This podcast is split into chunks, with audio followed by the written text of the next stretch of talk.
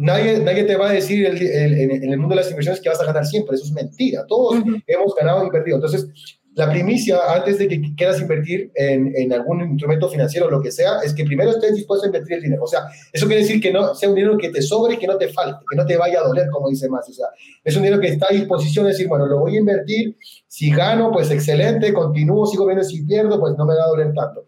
Y ese, y ese dinero que estés dispuesto a invertir y a perder también, normalmente tiene que ser el 10% de tu capital, de tu patrimonio, de tus ahorros, de tus, de tus ingresos, de lo que sea o incluso el 5%, el 5 o el 10, no más. Hay gente que dice, no, voy a hipotecar la casa, voy a invertir la mitad de mis ingresos, el 50 o mi sueldo completo. O sea, son cosas que también son a lo loco, que tampoco este, son...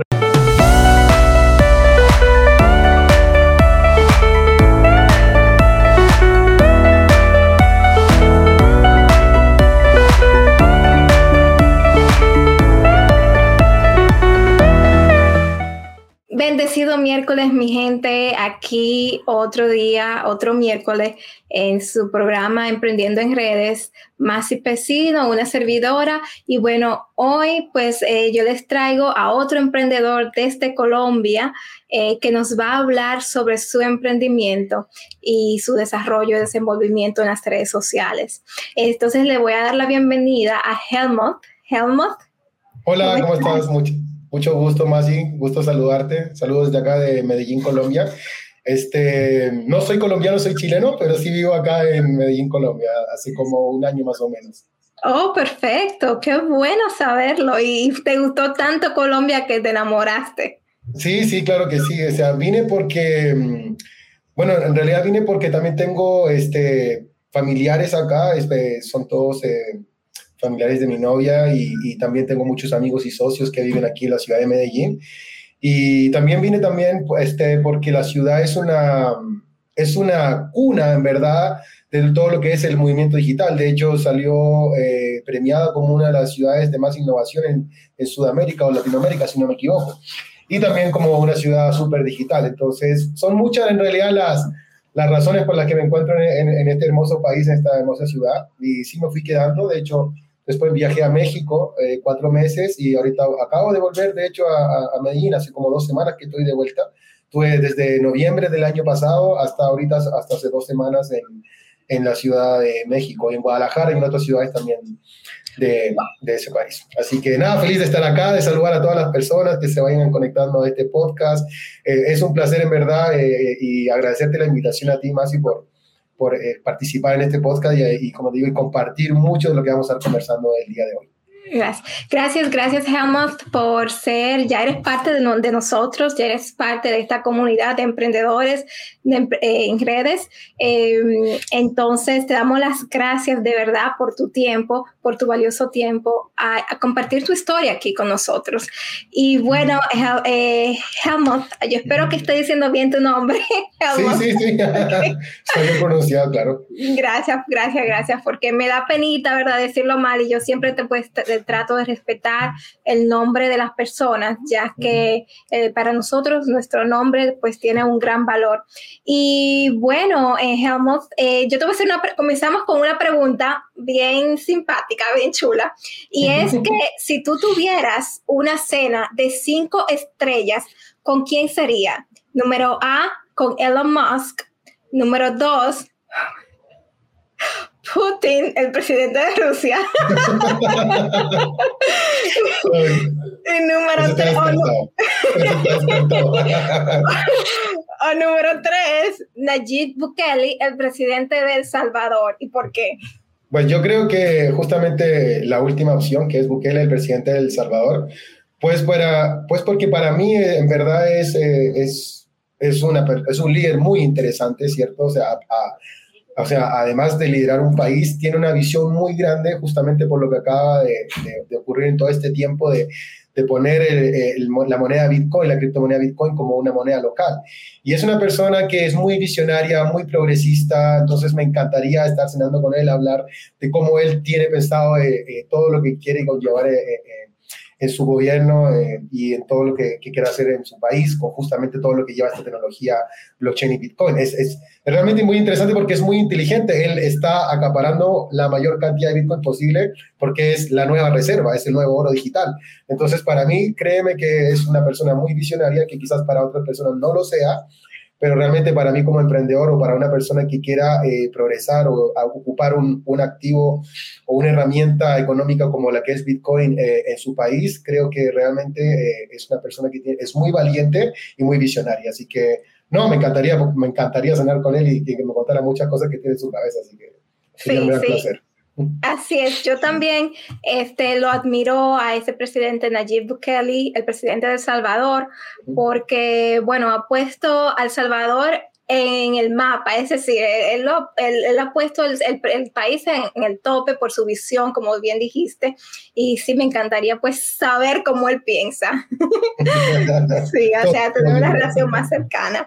Este, bueno, eh, la primera pregunta entonces es para, para ti, eh, sobre ti es quién es Helmut, a qué se dedica y por cuánto tiempo. Perfecto. Bueno, les voy a contar un poquito de mí. Este, yo soy chileno, tengo 36 años de edad. Soy nacido en la ciudad de Puerto Montt en, en Chile, es el sur de mi país. Este, soy criado por dos padres tradicionales. Mi papá es ingeniero agrónomo, mi mamá es profesora. Tengo un hermano que estudió comunicación audiovisual y crecí este, en el sur de Chile hasta los seis años. Eh, que fue mm, lo que es la, la, ¿cómo se llama? El, jardín, el, no sé cómo la llamarán en, en, Estados Unidos o en República, pero le dicen jardín o es la, la preprimaria. Después ya a la primaria estuve hasta los siete años y migró mi familia eh, hasta la zona centro de Chile por obviamente cosas de trabajo. Mi padre consiguió un puesto de trabajo y migramos a la, a la zona centro de mi país. Y ahí me crié normalmente hasta la secundaria, Prontamente después fui a la universidad, soy de profesión administrador hotelero, me, me, especialicé en todo lo que es producción de eventos, galas de festivales, como congresos, seminarios, ferias laborales, están matrimonios, graduaciones, todo lo que lleva al mundo de la banquetería. Estuve más de nueve años trabajando como profesional en, en esa área y también emprendí incluso en esa misma área. Tuve mi propia banquetera o productora, también tuve un centro de eventos y me dediqué muchos años a ese mundo hasta que mi vida cambia por completo en el año 2014, al, al, cabo de los 29 años, yo me voy justamente a la capital de mi país, que es Santiago de Chile. Y en, mi, en la capital de mi país yo eh, aprendo todo lo que es el mundo de las ventas por Internet. Emprendimiento 100% por Internet, que fue algo que me cambió realmente la vida. Yo era muy apasionado por mi trabajo, pero justamente yo creo que las cosas no son casualidad. Eh, llevaba mucho tiempo también cansado de llevar el mismo rubro, la misma industria. Yo no tenía este, fines de semana libres. Me, de hecho, me acuerdo que las novias no me duraban mucho. Mis amigos se aburrían de mí porque no tenía tiempo para nada. Los domingos lo único que yo quería era llegar a dormir para descansar, para volver a los turnos. Yo tenía turnos de mañana, turnos de noche. O sea, el mundo de la hotelería, yo creo que cualquier persona que ha trabajado alguna vez en la hotelería o en el mundo de la producción sabe lo absorbente que puede llegar a ser ese trabajo. Es muy lindo, es muy apasionante, pero realmente quizás es para jóvenes. Ya realmente no sé cómo hay personas adultas que todavía tienen fuerza y energía para poder dedicarle a esa industria.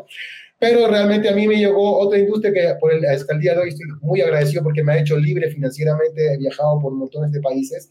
Y fue el año, justamente el año 2014, que llega el mundo del network marketing y las ventas por Internet a mi vida.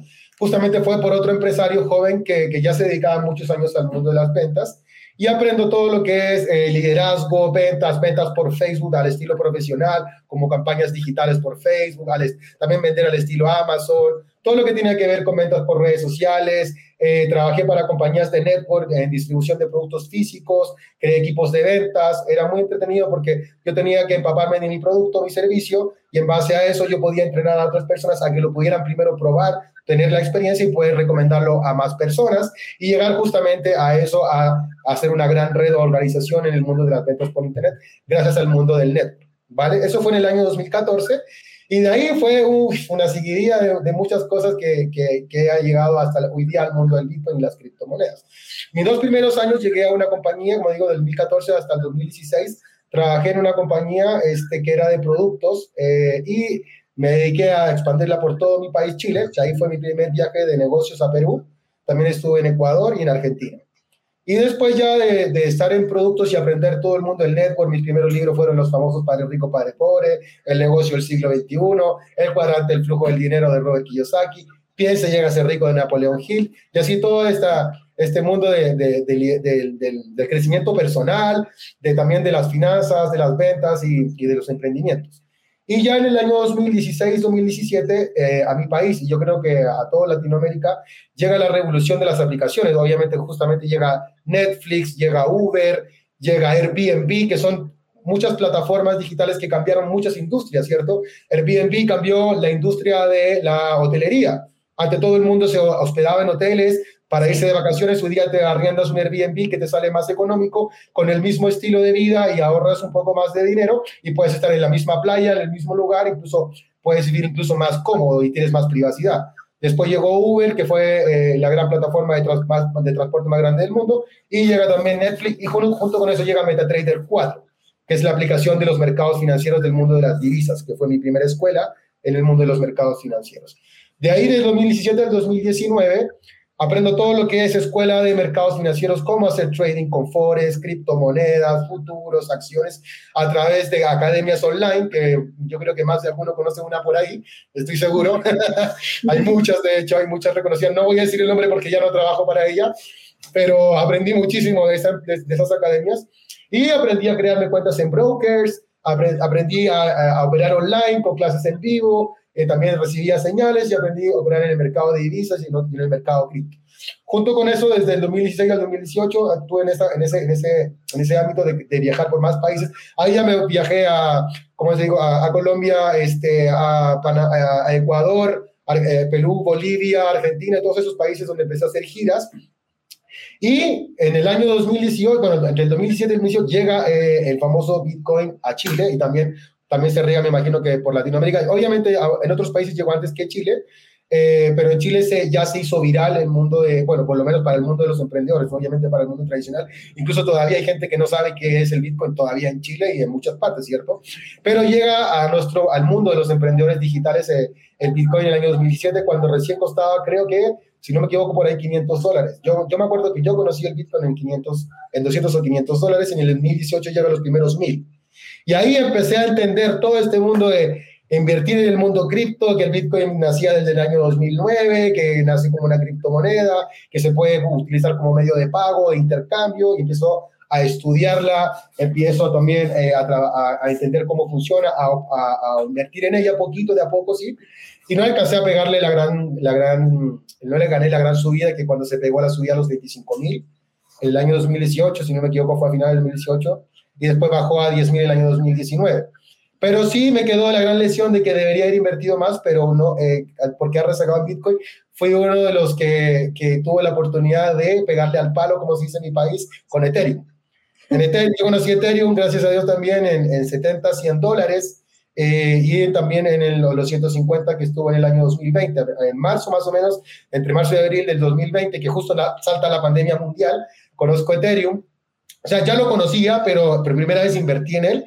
Y almacené varias en wallets y también hice, trabajé para compañías que hacían smart contracts y todo esto.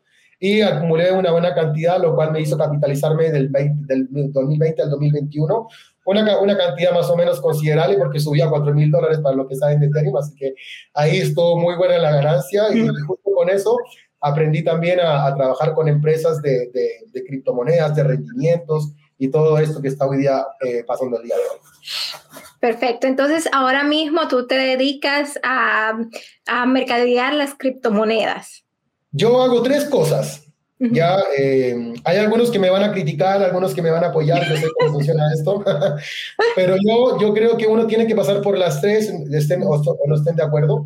Pero mira, en mi experiencia, yo lo que puedo recomendarle a un emprendedor digital en el mundo cripto es que pase por las tres, independiente de, si se quede con una de las tres o siga con las tres o se quede con dos o como sea, yo le recomiendo que pase por las tres y tenga su propia experiencia y no que alguien se la cuente, ¿cierto? Sí. Entonces, la primera es la más fácil, es te abres un exchange o una casa de cambio en español o una wallet y con una tarjeta de débito y crédito compras criptomonedas, la que tú quieras, dependiendo del la, el portafolio que te ofrezca esa wallet o ese exchange, y puedes comprar la cantidad que tú quieras. De hecho, la mínima son 14 dólares que tú puedes comprar en Bitcoin, en Ethereum, en Solano, Cardano o la moneda que tú quieras elegir. Esa es la más fácil. Obviamente, si, si tienes un buen capital para invertir, hazlo y puedes holdear. Puedes en, palabras simples, dejarla a largo plazo como un ahorro y rezar para que, que las invertiste se disparen y les puedas multiplicar por 10, por 100 o por muchísimo más, ¿cierto? Esa es la más fácil. La segunda ya es hacer trading, ¿cierto? Convertirse en un trader profesional, tomar clases, tomar cursos, es todo un proceso. Tienes que aprender a operar, tienes que tener clases online, como digo, tomar señales, aprender de estrategias, saber comprar, vender, indicadores y entender los dos análisis que existen, análisis fundamental, que son las noticias que sí impactan en las criptomonedas, sobre todo nuestro querido Elon Musk, ¿cierto? Y China también, y el análisis técnico, que son manejar los indicadores, las tendencias alcistas, bajistas y todo lo que tiene que ver con análisis, ¿vale? Eso es un proceso de cinco años, chicos. O sea, para tú aprender y ser una persona rentable en este mercado, tienes que estudiar, tienes que operar, vas a perder, vas a ganar y vas a ir creciendo y a medida que vayas avanzando, vas a ir convirtiéndote en una persona rentable. Ya, incluso para poder ganar un buen dinero, lo que se recomienda es siempre que partas con una cuenta de 10 mil dólares para que el interés compuesto y realmente te vaya generando ganancias considerables al pasar de los años. Y eso es un proceso que cada uno tiene que saber escoger. Si tú eres una persona que no tiene mucho tiempo para estudiar y que no quiere darse el tiempo de convertirse en un trader rentable, pues te queda la tercera que es, es la más delicada y la más alto riesgo, invertir en empresas que donde ahí van a hacer todo lo que acabo de decir, pero por ti. Van a operar el capital por ti, ellos te van a dar un rendimiento, ellos van a operar en este mercado, también van a enseñarte un poco, pero ellos van a hacer el trabajo, ellos te van a dar un rendimiento en base a la inversión que tú quieras hacer y también puedes retirar en Bitcoin o en algunas otras monedas. El gran detalle que hay en, este, en la tercera eh, alternativa que yo le doy es que está lleno de scam, estafas piramidales, eh, plataformas estafas, o sea, hay muchas que que lamentablemente eh, han tumbado a personas, ¿cierto? Han timado a personas que, y que justamente hay muchas personas que son víctimas de, de, ese tipo de estafas y que nos envuelven a todos, a todas las compañías serias de rendimientos en, un saco, porque en verdad también hay, ahí está la otra parte del mundo network, que incluso está también eh, respaldado por, por Business for Home y todas estas plataformas que ranquean a las empresas y a los mejores pagados de la industria, donde sí puedes invertir en empresas que te van a pagar, te van a responder y vas a tener un rendimiento y te van a enseñar y puedes ir cobrando y retirando en criptomonedas porque la empresa va a hacer el trabajo por ti. Entonces, en resumen, esas son las tres maneras yo creo que más básicas de invertir en el mundo cripto y ir creciendo en este mundo. Primero es la más simple, como les dije en resumen, invertir en una casa de cambio, dejarla ahí que crezca. La segunda es aprender a hacer trading, que es que vas a ganar en corto, para que vayas ganando a corto y a mediano y no a largo. Y la última es invertir en empresas serias y realmente que, que, sepas averiguarlas de dónde vienen, quiénes son los corporativos y te puedan dar una ganancia, mientras pasas quizás por los otros dos procesos anteriores, ¿cierto? Esas son más o menos las recomendaciones que yo le puedo hacer a una persona que quiere entrar al mundo de la blockchain, al mundo de las DeFi, que son las finanzas descentralizadas, o del mundo cripto. Sí, bueno, yo estoy contigo. Yo digo que deberíamos de invertir de las tres formas eh, y en este yo estoy ahora en este proceso donde este, invierto ¿verdad? por mi cuenta, eh, que es la, primera forma, como tú dijiste. Eh, la segunda pues es aprender y después entonces vender tu conocimiento ¿verdad? Y la tercera, eh, que es, es muy difícil discernir una, una compañía que sea viable y que sea honesta. ¿Cómo tú puedes discernir una buena compañía para invertir en la tercera opción que tú diste? Pues son, son hartas las, las, variables o, las, los puntos de, o sea, las, ¿cómo se dice? La información que, que tienes que, estudiar para, para poder elegir. Primero tienes que saber si es que hay un corporativo, hay un CEO, hay una persona pública que, sea reconocida en su país, en su zona, en su ciudad, que tenga trayectoria, o sea, una persona que ya haya invertido en mercado financiero, que ya haya, eh, que ya sea una persona empresaria, que tenga experiencia, que tenga trayectoria, no que sea cualquier persona que se le ocurrió crear una plataforma y que alguien deposite y que le van a prometer un rendimiento y que sabemos que eso lamentablemente eh, es muy peligroso, ¿cierto? Porque no sabemos si van a realmente respondernos o no. Después de eso, no solamente el CEO de la compañía, sino que el corporativo que lo respalda. Empresarios que pueden venir incluso de las mismas empresas de network marketing o de las finanzas del mundo tradicional o del mundo de network que, hayan, que tengan por lo menos 5 o 10 años de trayectoria en la industria, que tú sepas quiénes son, que tengan, este, que estén rankeados, que sean figuras públicas, que, que incluso estén dispuestas a poner su imagen eh, en, en, juego para, para poder decir, oye, esta empresa, yo mismo estoy poniendo mi imagen para poder este, demostrar que es una compañía sólida. Por ejemplo, John Maxwell. John Maxwell es el coach número uno del mundo de ventas y es uno de los coach que, que, lidera mi compañía, a la cual yo represento el día de hoy, en el mundo de cripto trading o cripto pool. Y no creo que John Maxwell quiera eh, poner su imagen a disposición si es que la compañía no fuera a ser una compañía que va a trascender por muchos años y que realmente responda a la gente. O, lo, lo, otro importante también es este, eh, ver en qué mercados operan. O sea, qué, qué, qué trayectoria, si tienen si tienen traders profesionales, quiénes son esos traders, si es que hay cuentas auditadas, por ejemplo, si es que te pueden demostrar eso, que te muestren retiros de personas de confianza, que la persona que te esté presentando la oportunidad sea alguien de confianza. Eso, eso yo creo que es lo más importante. O sea, nunca inviertan, chicos, de la comunidad y todo lo que estén viendo este podcast. Jamás inviertas con alguien que está detrás de la pantalla si es que no te da confianza. Yo sé que hay mucho influencer y personas incluso como yo que ofrecen estos mismos servicios a través de redes sociales, pero eso conlleva una relación. Eso conlleva contacto, un Zoom, esto mismo podcast, eh, o sea, que la persona sepa el contenido que tú subes, o sea, que seas alguien que realmente le va a, a, responder a la confianza. Incluso hasta así puede ser esta forma.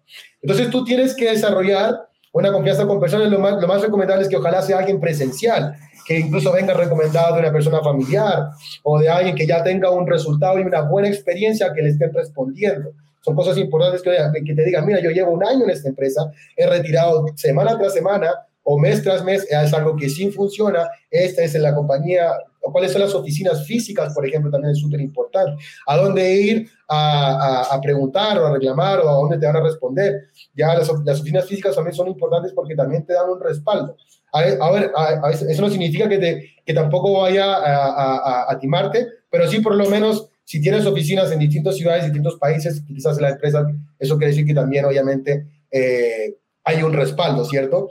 Este, ¿Qué otra cosa más? Viajar. Ojalá si tienes la oportunidad de viajar a la casa matriz. Por ejemplo, yo viajé a Guadalajara, México, donde nace la compañía que yo represento el día de hoy, y ahí conocí a los dueños, a los corporativos, vi a las salas de trading, vi en qué operaban, qué mercados, no solamente criptomonedas, sino futuros, acciones, divisas, diversifican los capitales, los operan, generan rendimientos, eso le da ganancia a los inversionistas, a los socios, y son cosas que uno de, como con la experiencia va conociendo. Entonces, lo que yo le puedo recomendar a alguien es que tomen todas estas eh, eh, recomendaciones de, como te digo, de ver quién está detrás de la empresa, qué operan, quién te lo está recomendando, si es alguien presencial, si es alguien online, si, si es online, estudia a esa persona online también, de dónde viene, de qué país, qué contenido sube. Son todas esas cosas que tienes que tomar en cuenta a la hora de invertir a, a una empresa o con alguien.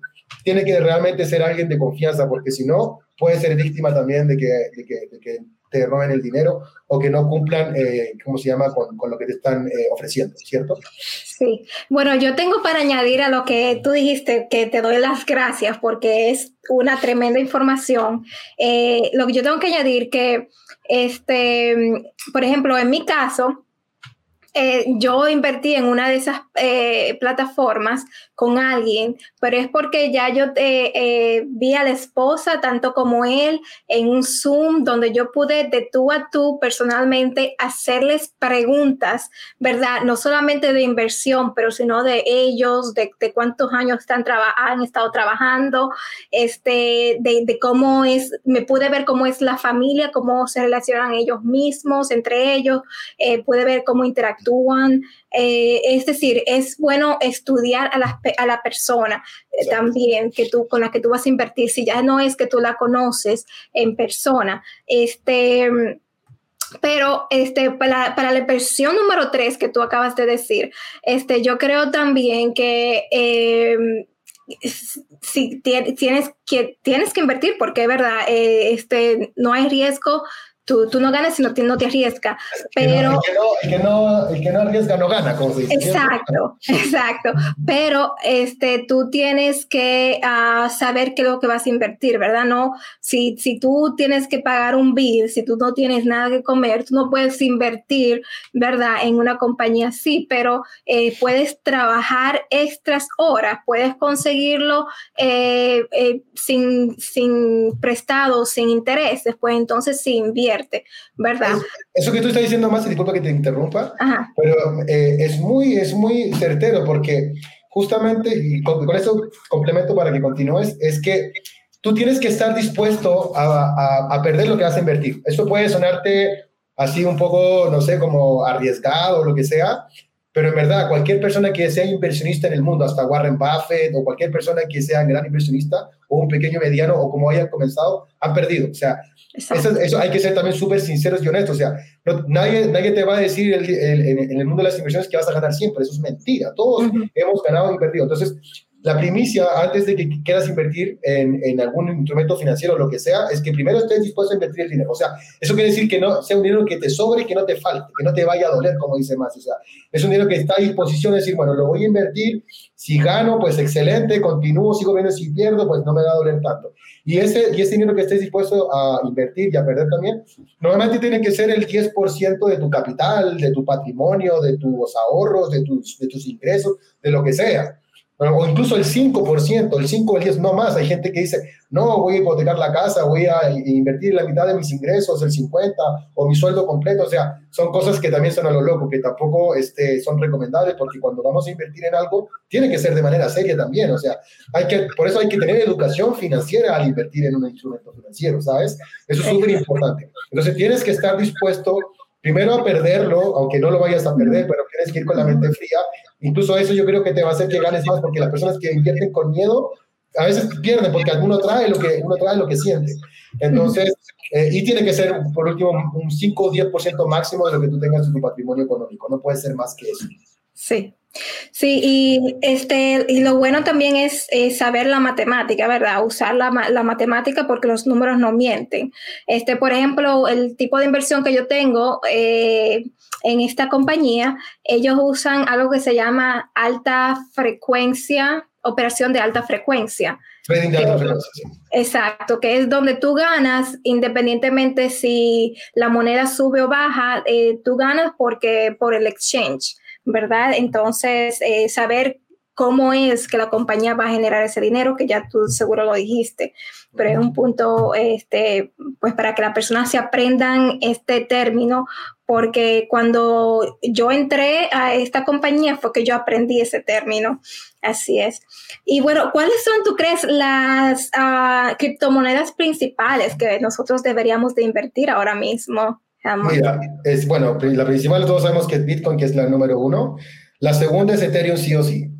Ethereum ahorita está bordeando, si no me equivoco, bueno, lo, tengo, lo, lo estuve monitoreando en, en la CoinMarketCap, este, este, como en 2.300 dólares, si no me equivoco, eh, que es la, es la segunda moneda más importante del mundo. De hecho, es la que vino con la red de Ethereum, la que creó los smart contracts, y eso ha hecho que también se, se, utilice la blockchain para, para almacenar datos en empresas y sea más eficiente. O sea, es una moneda que trae una tecnología de respaldo. ¿Vale? Es súper importante también saber distinguir las criptomonedas. Yo que llevo mucho tiempo en el mundo de las criptomonedas, sabemos que, disculpando la palabra, unas que se llaman las shitcoins, ¿cierto? Que son monedas que son basura, que se funcionan solo por la especulación y que sí te pueden dar ganancias. Incluso las monedas memes, ¿cierto? Como la famosa este Dogecoin o Shiba, que son monedas memes, y que incluso a mí me han dado ganancias porque he invertido en ellas, pero por voluntad propia, no es que las recomiende tanto. Y estas monedas que realmente vienen con un respaldo de una tecnología, con una nueva red, con una nueva blockchain.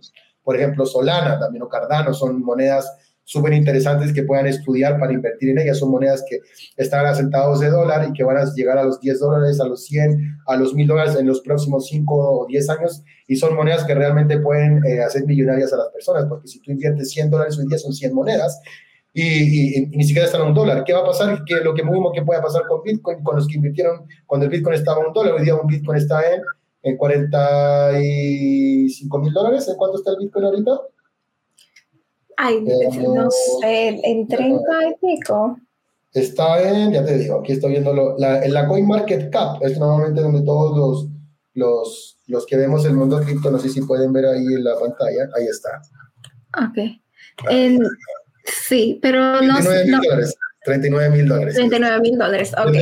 Está en 39 mil dólares y Ethereum está en 2.590. BNB es otra moneda que es bien interesante porque BNB es la moneda de Binance y Binance es el mejor exchange del mundo, así que también se la recomiendo. Y hay muchas más, están digo Solana, Cardano, Polkadot, Iota.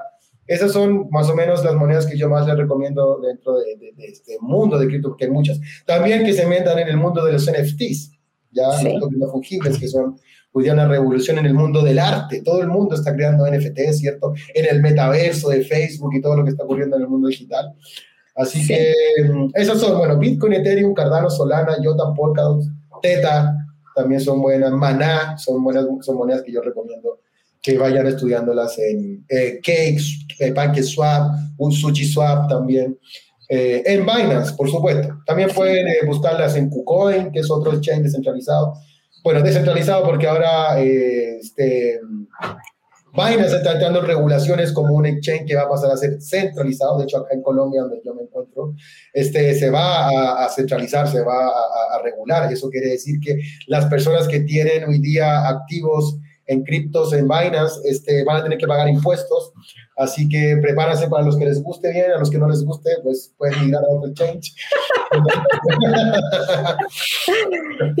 Entonces, esta, esta es la, la la diferencia entre eh, centralizados y descentralizados, que esa era una de las preguntas que te iba a hacer, que, son las monedas descentralizadas y cuáles son las monedas descentralizadas y, qué es lo que significa, ¿verdad? Y cuál es la diferencia entre ellos.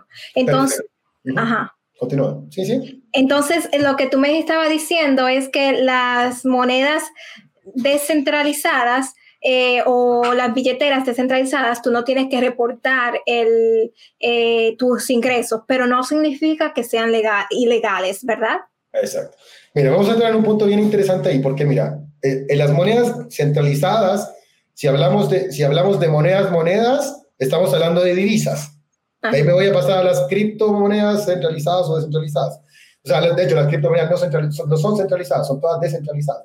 Porque las monedas centralizadas son las divisas de los países, como cuáles, como el euro, el dólar, la libra, el esterlina, el yen japonés, el dólar canadiense, australiano, son monedas centralizadas. porque son centralizadas? ¿Qué significa que sean centralizadas? Justamente, que están manejadas por los bancos, por los gobiernos, por las instituciones financieras, o, sea, financieras, perdón, por la banca, por fondos de cobertura, por AFPs, o sea, por fondos de pensiones y todo esto son los que manejan las divisas o las monedas centralizadas. Están gobernadas y manejadas por países y por instituciones y bancos.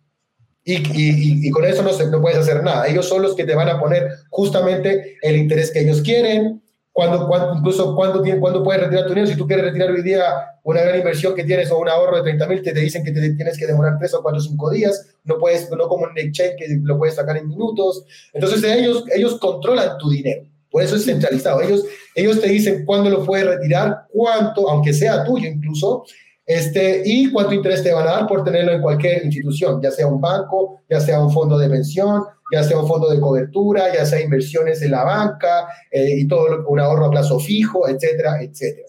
Esas son monedas centralizadas y siempre va a ser así y nunca va a cambiar. Y te van a cambiar, y incluso te cobran impuestos si es que tú generas más ingresos, ya sea por un empleo, por un emprendimiento o como empresario, vas a tener que pagar impuestos también, ¿cierto? Así, así funciona la economía centralizada.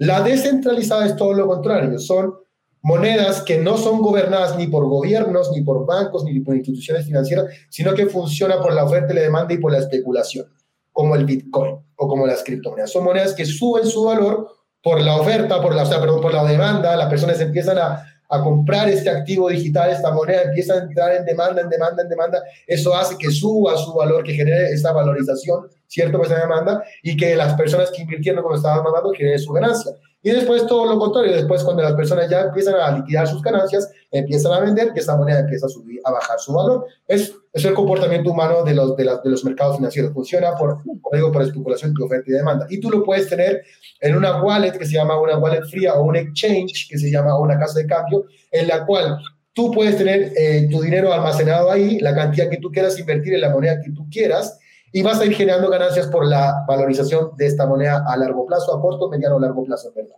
Y que tú le puedes sacar la ganancia que tú quieras y el interés que tú quieras. Toda una moneda le puedes sacar un por 10, un por 100, un por mil por ciento. O sea, una locura que a veces ustedes pueden escuchar y que la gente que sabe esto sabe que es real.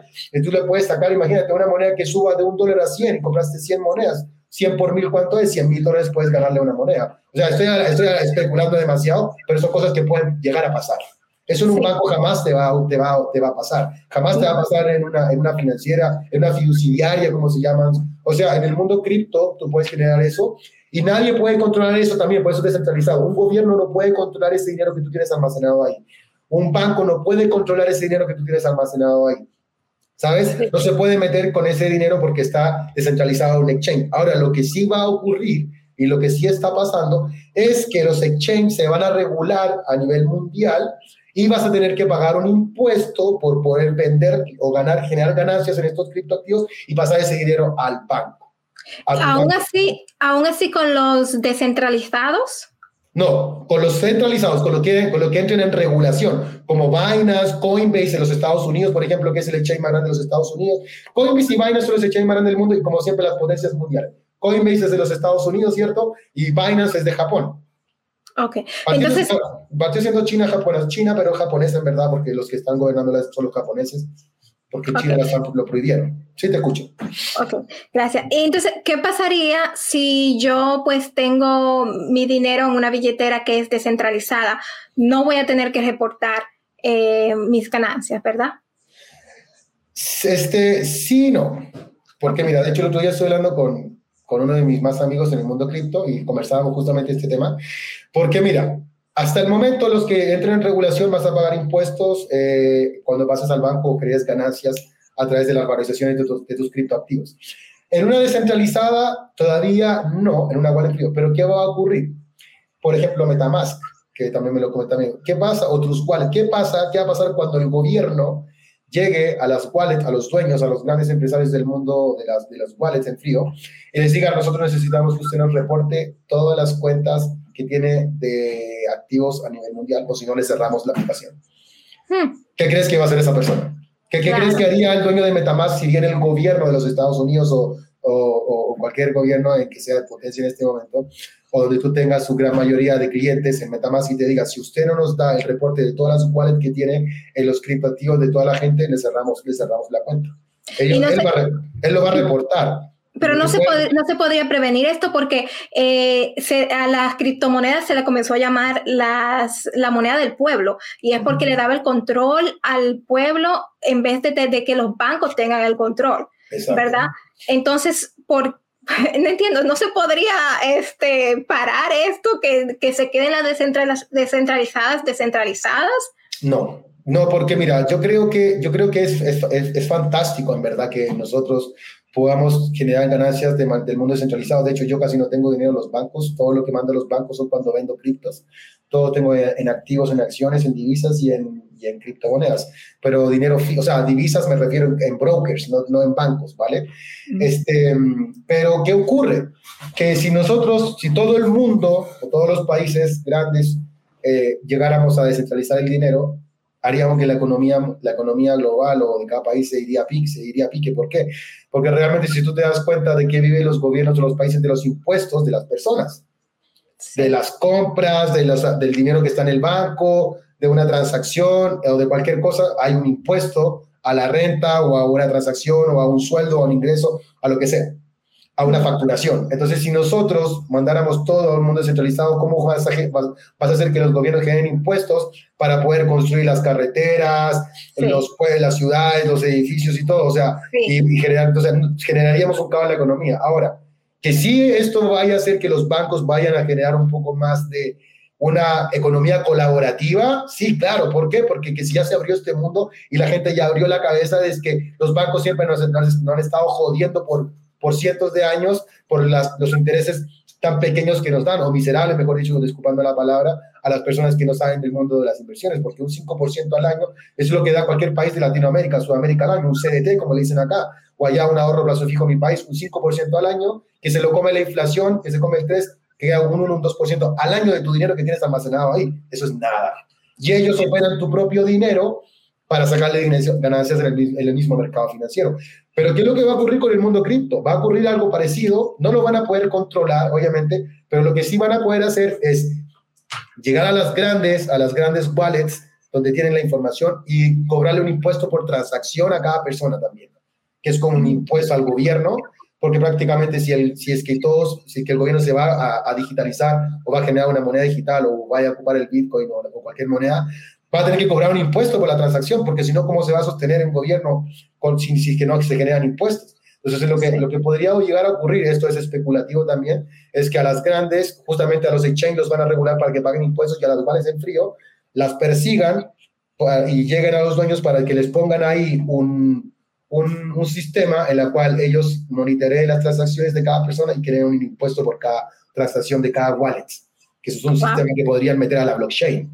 ¿Cierto? El gobierno siempre se las va a encargar para poder hacerlo. Ahora, que vaya a ocurrir eso o no todavía, eso no, nadie lo sabe, no lo sabemos pero sí, este, en algún momento yo creo que la mayor cantidad de, de chain o wallet vamos a tener, van a tener que pagar impuestos porque es que el mundo va para allá. O sea, si va a digitalizar todo, el dólar va a dejar de existir. Realmente el dinero digital de aquí a 10 años va a ser una realidad. Ya nadie va a pagar con billete. Todos vamos a pagar con QR, ¿cierto? Y de hecho acá en Colombia hay cajeros de Bitcoin. Tú puedes meter, poner tu QR y te escupe el dinero en pesos colombianos. O incluso allá en El Salvador, eh, tuve un equipo de trabajo este, de hecho, mi novia andaba por allá y ella este, estuvo en El Salvador y ella ponía el QR y le escupía el dinero en dólares. En Bitcoin, eh, ponía su, su QR de Bitcoin, su wallet y escupía. Entonces, eso ya está pasando el día de hoy, es una realidad y hay que saber, ellos, los bancos y las instituciones tienen que saber adaptarse y ya lo están haciendo, de hecho. Sí. Ahora, ellos van a tener que saber arreglárselas cómo poder manejar el tema de los impuestos para ellos, porque ellos no se van a quedar atrás. O sea, como te digo, no, no, puede ser posible de que ellos se queden atrás porque también sería un colapso, un colapso financiero y eso no puede ocurrir, ¿cierto? Sí. ¿Y tú estarías de acuerdo de que se reemplacen las eh, eh, monedas de los países y que se eh, construya pues una moneda para el mundo, verdad? Este, yo creo que no una moneda para el mundo, pero sí que cada país saque su, su criptodólar o su criptomoneda país. O sea, que, que, cada, que cada país saque su moneda digital, ¿cierto? Y que le genere el valor. ¿Para qué? Para que la digitalización obviamente haga que cada transacción, envío de dinero o pago, compra sea mucho más eficiente, eficaz y rápida. Si al final, ¿qué es lo que nosotros hemos amado de esta industria de la blockchain o de las wallets o de toda esta tecnología? Es que es muy rápida y que la comisión es bajísima, porque si tú tenías, por ejemplo, en el caso de los venezolanos, que me encanta ponerlo eh, a la mesa, ¿cierto? Este que cuando envían dinero tienen que pagar el envío, la remesa, el intercambio, que el dinero le llega ya, que lo retire. O sea, son montones de comisiones que van a ir quitándole al final el dinero inicial hasta que le llega a la persona. Al final la persona le mandaron 3X y va a recibir como 2X y medio, con suerte 2X, y todo eso se lo comió un sinfín de, de, intercambios. En cambio, en el mundo de la blockchain es hermoso porque ella le manda 100 dólares a la persona y le llegan intactos los 100 dólares a su wallet y ella la puede convertir en dólares o a bolívares allá y listo. Sí y se tiene que saltar un montón de procesos burocráticos que le descuentan su dinero y que eso realmente ha sido este, eh, una, una, bendición, ¿cierto? Entonces al final esto va a hacer que, que, no solamente genere una moneda para cada país, sino que sea un avance a la, a la humanidad, ¿verdad? ¿Cierto? A que, a que todo sea más rápido y que sea incluso más, eso, más colaborativo y que no siempre las grandes empresas se queden con las comisiones por manejar el mundo de los intercambios o de las divisas y todo esto. Wow, wow, mucha, están dando mucha información, wow, mucha capacidad.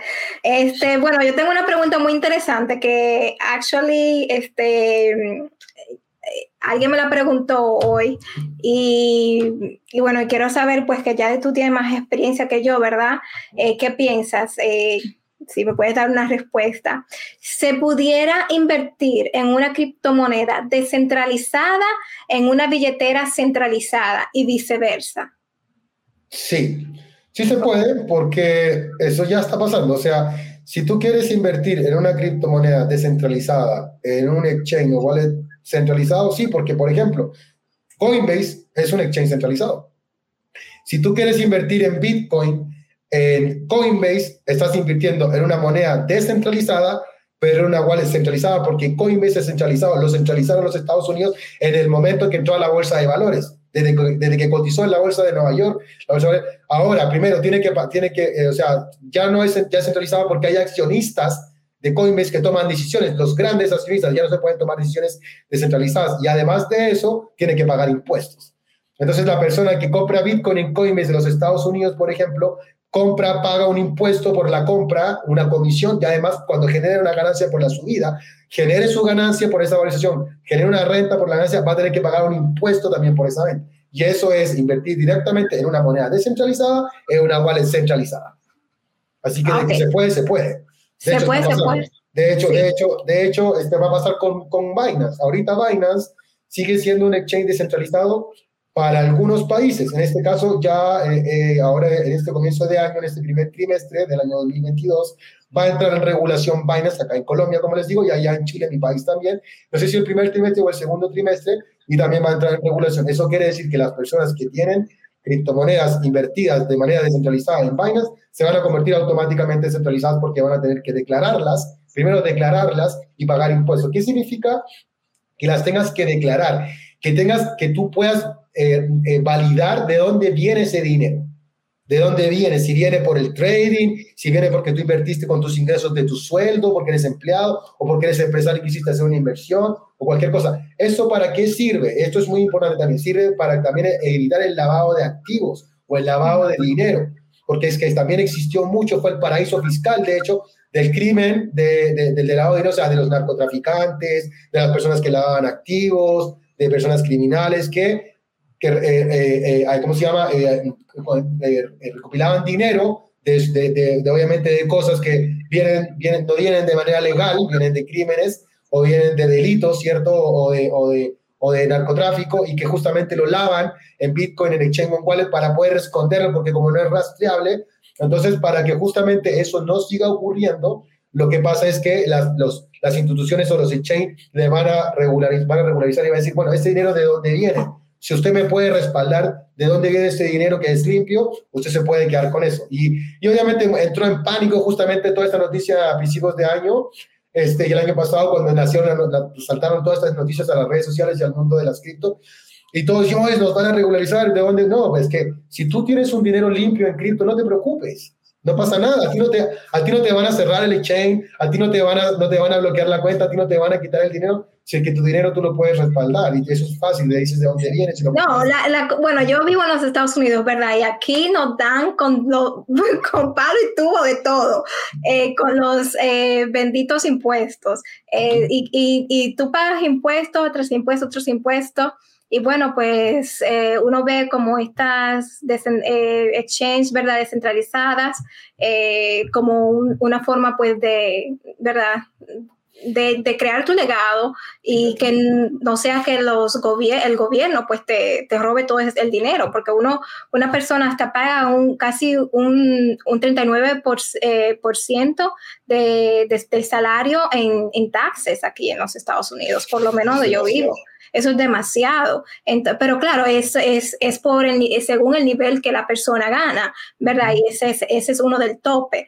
Pero, pero aún así, ¿verdad? Si esa persona hace 250 mil al año y le quitan eh, y, tiene que pagar 39% de, de taxes, a mí eso, eso es muchísimo. Eh, muchísimo. Es muchísimo. Bueno, este, es, la tercera parte, es la tercera parte de sus ingresos, casi. Sí, no quiero, no quiero, entrar a cosas políticas, ¿verdad? Pero, este, ¿por, qué, ¿por qué hay que penalizar a alguien que está trabajando para dejar, hacer su, dejar su legado, comprarse su casa, viajar? ¿Y por qué? You know? Pero bueno.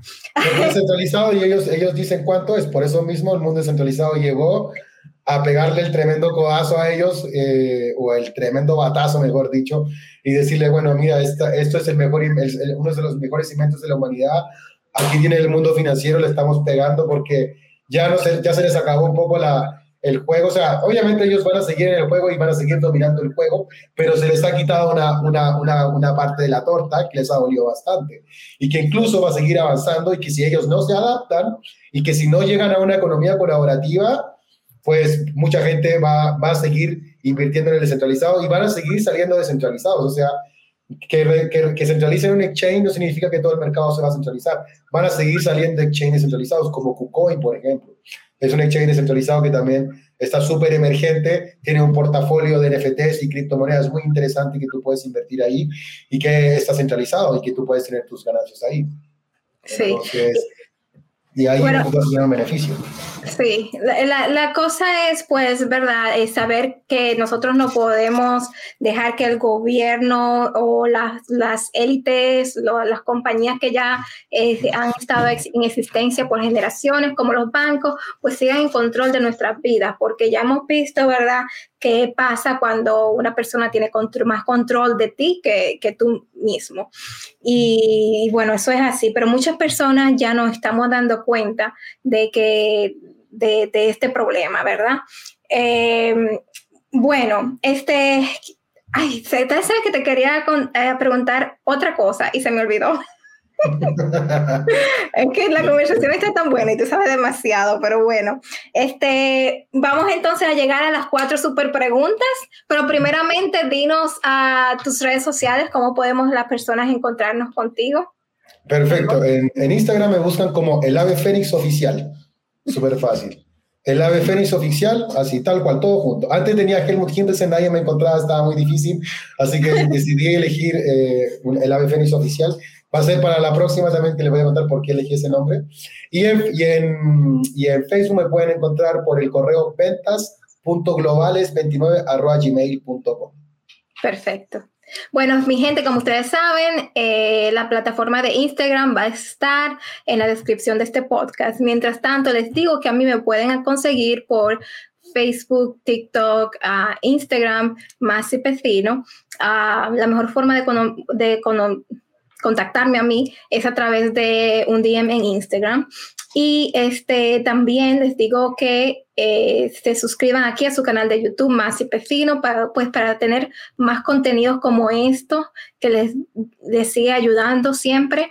Eh, también les digo que le den like, compartan y comenten. Y ya este podcast se puede escuchar en mi website másypecino.com, Spotify, eh, Google Podcast y Anchors como Emprendiendo en Redes lo pueden encontrar y muy pronto, bueno, con la ayuda de Dios estaremos en iTunes.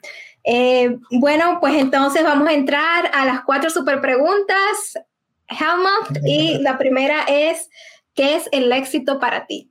Uy, qué pregunta tan buena, ¿cierto? es una pregunta muy, muy, muy, muy trascendental, ¿cierto? Eh, sí. Bueno, el éxito para mí, bueno, el éxito para mí es son muchas cosas, ¿sabes? Es, para mí es, es plenitud, es conseguir o lograr todos tus metas y desafíos en todos los ámbitos de la vida. Eh, hay, quizás para, para otras personas el éxito puede ser solamente conseguir riqueza o para otras personas tener una gran familia, para otra persona quizás este, el mundo espiritual o viajar mucho. Para mí es un equilibrio, ¿sabes? Para mí el éxito es eh, avanzar cada día, lograr cada meta que me pongo cada año, eh, lograr mis sueños, eh, mis metas y, creo que estoy muy feliz y agradecido de, de, haber cumplido quizás una gran parte de ellos, no todas porque siempre estoy con metas nuevas y sueños nuevos. Y eso para mí es siempre el éxito, es llegar a trabajar hasta cumplirlas, hasta lograrlas y son en todos los ámbitos de la vida. Para mí, obviamente, eh, económicamente, siempre generar buenos capitales para poder adquirir un buen estilo de vida, una buena propiedad, invertir en lugares, viajar por el mundo. Soy chileno, me encuentro en Colombia, imagínense, acabo de llegar de México. Este, eh, poder buscar proyectos que también me, me, me, hagan, ¿cómo se llama? Este, poder seguir avanzando en, en el mundo económico y poder adquirir muchos muchas cosas que, que, me permitan esta libertad financiera, ¿cierto? Y también eh, tener activos que me permitan poder hacer mis pasiones. Eso creo que es muy importante en esta parte del éxito, la parte económica o la parte de generar activos que te permitan tener libertad para poder dedicarte a tus pasiones. Hay, gente que, que, quizás no, no es buena en los, mercados o en las finanzas, pero le gustan otro tipo de cosas como el arte y cosas y quizás no pueden hacerlo porque el dinero es un problema para ellos. Entonces, es, es, importante el, éxito financiero en una parte de tu vida, ¿cierto?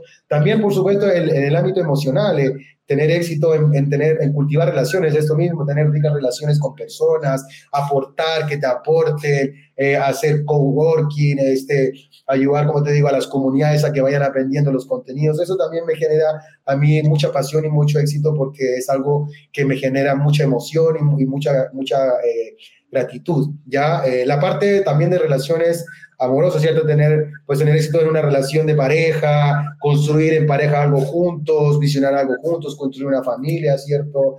Eh, aportar y cada uno en, en, en, en, lo que se pueda ir avanzando uno a uno, ¿cierto? La pareja, que sea tu partnership, ¿cierto? Que sea un equipo, que tu pareja sea una persona que te vaya, que te, que te haga avanzar y que justo tengan una visión. Creo que también es muy importante el éxito en la parte de, de las relaciones personales y la parte de pareja.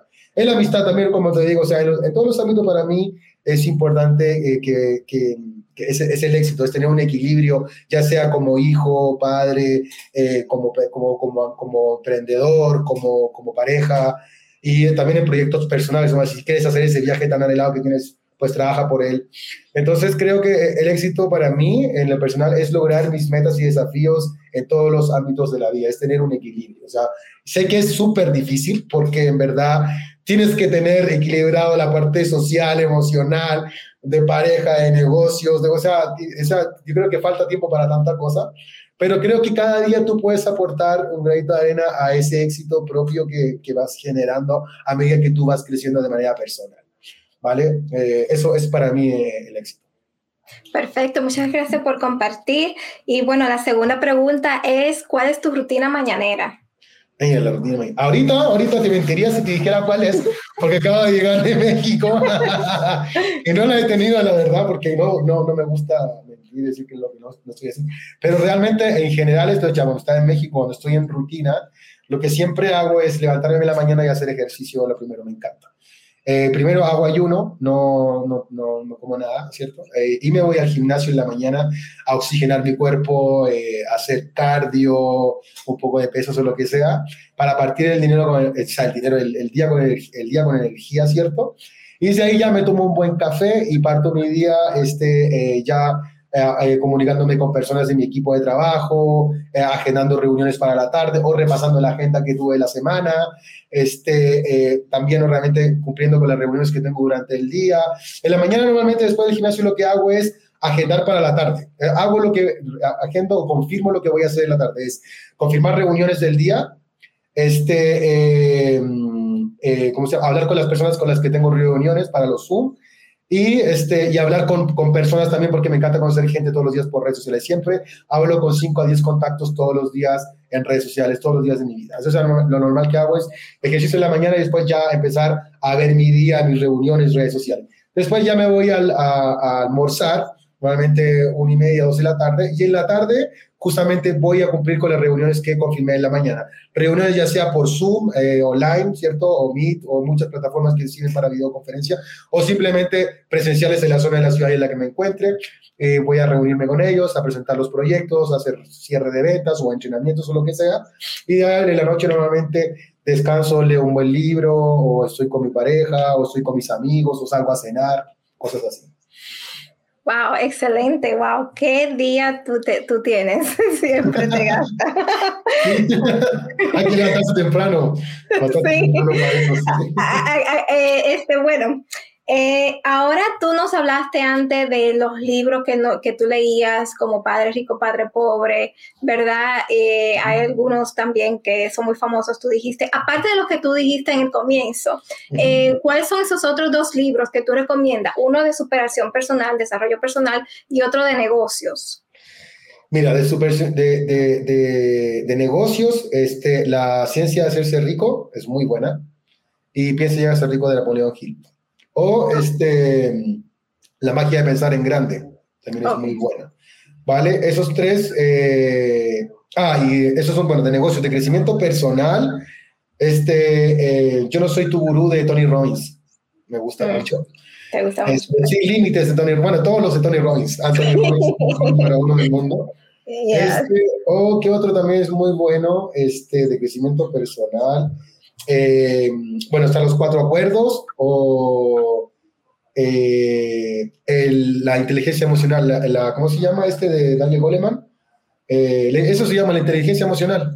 Cómo, cómo lidiar con... con o, no, hay uno que me encanta, que lo tengo por ahí en la biblioteca, este, eh, Gana amigos y influenciar sobre las personas de Carnegie, que también es muy sí. bueno. Ese yo lo estoy leyendo ahora. Este, a mí este, me encanta ahora leer y veo que, que, a ti también. Y es que las personas que, ¿verdad?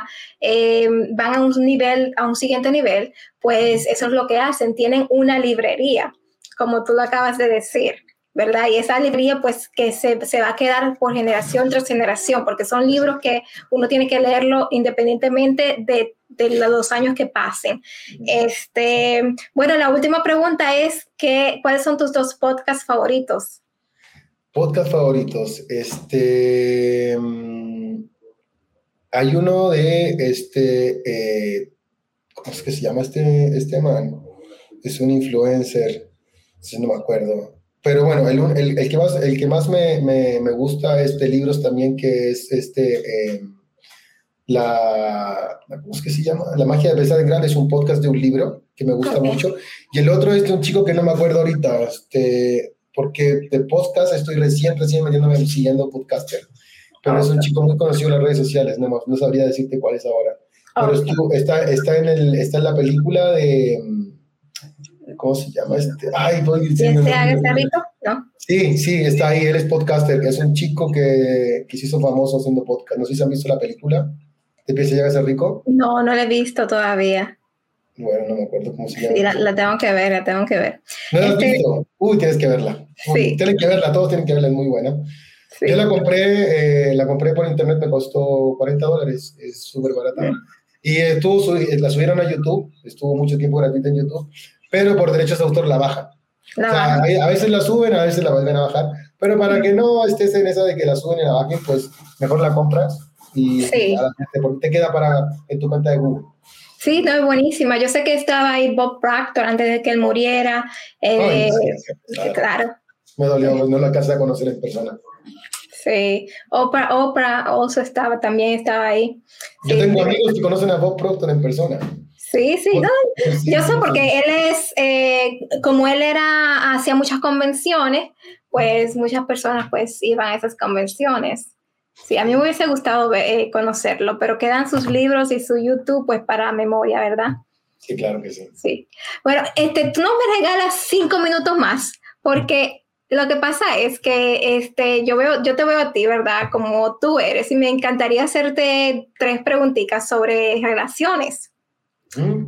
Sí, bueno, la primera es, eh, a ti se te ve que, que, tú eres muy amigable, que tú tienes, eh, creas muy buenas relaciones, ¿verdad? Yo soy una persona introvertida, yo quiero aprender a hacer eso. Pero no se nota que eres introvertida. Me imagino como fueras extrovertida entonces. no, de verdad soy. Entonces, a mí me gustaría aprender, número uno, tú eres como eres, porque te criaron así, porque eres extrovertido o porque lo aprendiste cuando estabas estudiando hotelería, trabajando en hotelería? Uy, qué buena pregunta. Mira, yo creo que en mis 36 años de edad he pasado por varios procesos de identidad o, de, o, de, personalidad, mejor dicho, que me han hecho ser hoy día eh, lo que, la persona que soy. Porque mira, yo cuando era niño, yo era introvertido. Cuando, mm. desde niño adolescente, cuando estamos hablando es, no sé, desde los 5 años hasta como los 12, 13 años, yo era ese típico niño eh, tranquilo, introvertido, que si es que incluso se burlaban de él, no, no echaba pelea, no andaba buscando bronca con nadie, era súper, o sea, súper callado, tranquilo, ¿sabes? Eh, no se metía con nadie y todo eso. Y después ya de los 15 a los 20, eh, entré en el mundo de la rebeldía, que es lo que siempre pasa. O sea, no que empecé a salir, ahí sí que fue, empecé a hacerme social, a conocer amigos, con el deporte, el colegio, las fiestas y todo, y ahí empecé a generar una personalidad extrovertida en el sentido social, pero con mis amigos solamente. No esto de hablar en público, no esto de hacer charlas, ni, ni ir a eventos, ni nada por el estilo. O sea, yo, a mí me pasa lo mismo. Yo, por ejemplo, yo era muy muy extrovertido con mis amigos en el colegio, pero anda a ponerme a hacer una presentación en, en, secundaria de un trabajo, de un, de, un, de un, contenido del colegio, porque me daba pánico escénico, tenía que decirle a mis amigos que lo hicieran por mí. o sea, ya solamente pararme de la silla y exponer algo que normalmente en el colegio te hacían hacer, ya me daba pánico, no me gustaba, porque me daba miedo el que iban a decir, si se iban a burlar y todo eso. Entonces pasé por todo ese proceso. En la universidad tuve que cursar justamente eso, porque tuve que hacer exposiciones, de hecho, para todo un curso de tesis, de, de, todo esto que conlleva el exponer un proyecto, eh, mi práctica profesional como productor. Y ahí empecé a desarrollar la parte de, la parte de exponer, de, hablar en público, de, justamente exponerme y quitarme los miedos. Porque es que yo tenía, es que si lo hacía o lo hacía, si no, no me titulaba. tenía que hacerlo sí o sí. Y por primera vez fue que sentí como que quité ese miedo, como que esa liberación, ¿sabes? Que, que sientes cuando lo haces por primera vez y dije, bueno, si lo hice por primera vez y me gustó y perdí ese miedo, pues puedo hacerlo de nuevo, ¿cierto? Una, una segunda, tercera. Y ahí fue cuando, este, bueno, me recibí obviamente de, de, de, administrador hotelero y empecé a hacer eventos en, en, el Casino de Viña del Mar. De hecho, fui, eh, fui, eh, yo fui coordinador de la gala del festival por tres años consecutivos, donde van todos los famosos del Festival de la Canción, como Ricky Martin, Chayanne, los reggaetoneros, Shakira, o sea, toda la gente de estrella del mundo de la música este, llegaban al hotel que es de Viña del Mar, que es la ciudad playa más conocida de Chile, y en el hotel donde ellos llegaban a hospedarse y, las, y la gala y el festival, donde ellos cenan y todo, la coordinaba yo con un equipo de trabajo. Ahí tuve que aprender justamente ya a eh, desenvolverme como una persona que exponía porque tenía que hacer reuniones con cada jefe de área, explicarles cómo, qué iba a ser los tiempos, cuál era la producción, el tema de la cena. Entonces ya empecé a desarrollar esta parte de yo convertirme en una persona que dirigía personas o que dirigía departamentos, o no que dirigía, sino que les explicaba cómo iba a funcionar todo con otro equipo y ahí por fin desarrollé esa parte que se me empezó a hacer súper intrínseca, o sea, empezó a, fluir sola y no me empecé a dar ni cuenta cuando dije, wow, este, nunca, me, nunca pensé que iba a poder este, mover cosas y hacer cosas en base a mi trabajo profesional. Y ya finalmente eh, en el mundo de los negocios eh, fue la otra parte que también pánico escénico porque yo estaba dirigir, estaba acostumbrado a tener reuniones de siete personas, ocho, y cada persona dirigía un departamento y ellos traspasaban la información. Pero hacer una charla para 300 personas por primera vez en un hotel, para mí fue lo mismo, fue pánico. Y, y lo más divertido de todo esto es que yo cuando me lanzaron a la piscina o a los leones, como se dice, no sabía. Eso me lo hizo mi líder en, en la empresa que yo estaba trabajando en ese tiempo. Y como yo era uno de los líderes de él, que era el que le trabajaba a los equipos también junto con él, eh, en, una, en, una, ocasión él estaba obviamente adelante porque era, eh, era el líder más, más grande de todo nuestro equipo y él estaba contando su experiencia, todavía todos sus viajes, lo que estaba generando, el apoyo a su equipo, todo. Y de nada me dice, bueno, y Helmut, quiero que pase adelante para que pueda contar su experiencia y les pueda contar cómo ha sido todo esto para él. Y, yo, y él nunca me había dicho eso. Él no me había dicho que él iba a hacer eso. Y yo fue como que dije, me, me estás jodiendo. Yo decía, por entonces, ¿en serio que me vas a tocar el escenario? Con 300 personas mirándome. ¡Wow! Y yo me paré y dije, uy, no, dije, o lo hago o no lo hago. Me dijo, ven, ven, o sea, tienes que venir. Entonces yo no me, no me iba a quedar ahí como un niño, así como ya, ya uno, un chico ya uno es grande, pues dije, ya va, lo que salga. Y pues salí, fue mi primer debut, y me acuerdo que eso fue justamente el año 2015, y salí adelante este, y conté mi experiencia, eh, que, cómo, cómo, me había transformado este mundo de los negocios por internet, y liderazgo y las Y al principio súper nervioso, pero ¿sabes qué? A medida que empecé a contarla, como, justamente te lo cuento a ti, de manera natural, porque cuando uno cuenta su experiencia, cuenta la naturalidad de las cosas, ¿cierto? Lo que realmente has vivido. Y empecé a sentir esa naturalidad al contarlo y empecé a relajarme. Empecé a perder el nervio, el pánico y empecé a contarla y pues cuando terminé, de la nada me di cuenta que todos estaban aplaudiendo y pues me fui a sentar. Y de ahí fue mi primer, como digo, mi primer debut desde de, de, poder exponer delante de las personas. Y de ahí empecé a exponer en salas, en reuniones, ya sobre muchas personas, 500 personas y más, desarrollar equipos, viajar y todo eso. Pero fue todo un proceso, o sea, ha sido en todos estos años que uno va quizás como desarrollando eso. No es de la noche a la mañana. Y eso yo creo que le pasa a cualquiera, le puede, te, va, te va a pasar a ti, a cualquier persona que comience. Es justamente lo que dices tú, el desarrollo personal, tu experiencia, el leer, el trabajar con personas, el trabajo en equipo, hace que tú vayas desarrollando esta, esta persona, ¿cierto? Que, que, que comparta e, e, esta, esta, experiencia, estos contenidos y que te salga de la forma más natural posible porque me son cosas que estás viviendo. Entonces, cuando uno vive, uno lo expone, ¿sabes? Eso. Awesome, perfecto, perfecto. Bueno, te agradezco muchísimo por toda la sabiduría que has impartido, por tu tiempo. Este, a mí, eres chulísima y, teníamos, y tenemos una conversación amena que por mí yo me quedo hablando contigo hasta mañana. Eso que estoy con problemas, discúlpame que me haya demorado, pero no me agarraba, no me agarraba el Facebook, ahí se estaba. No, no, no, valió mucho la pena, por ti lo que sea, espero. Así que mi gente, este, muchas gracias por vernos hoy. Este será hasta la próxima, donde pues le traeré a otro gran emprendedor latino alrededor del mundo que está haciendo historia como Helmut. Helmut, a ti pues muchas gracias nuevamente y muchas bendiciones. Muchas gracias a ti, muchas gracias a ti, que estés muy bien.